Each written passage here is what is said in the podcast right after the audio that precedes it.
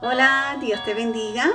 El tema de hoy es grabado en piedra y la palabra de Dios se encuentra en Proverbios capítulo 19, versículo 21.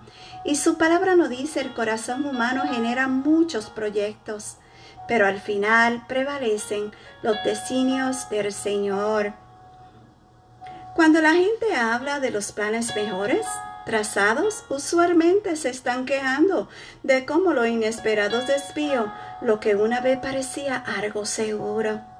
Dios es el maestro de lo inesperado. Esto no quiere decir que planificar sea malo.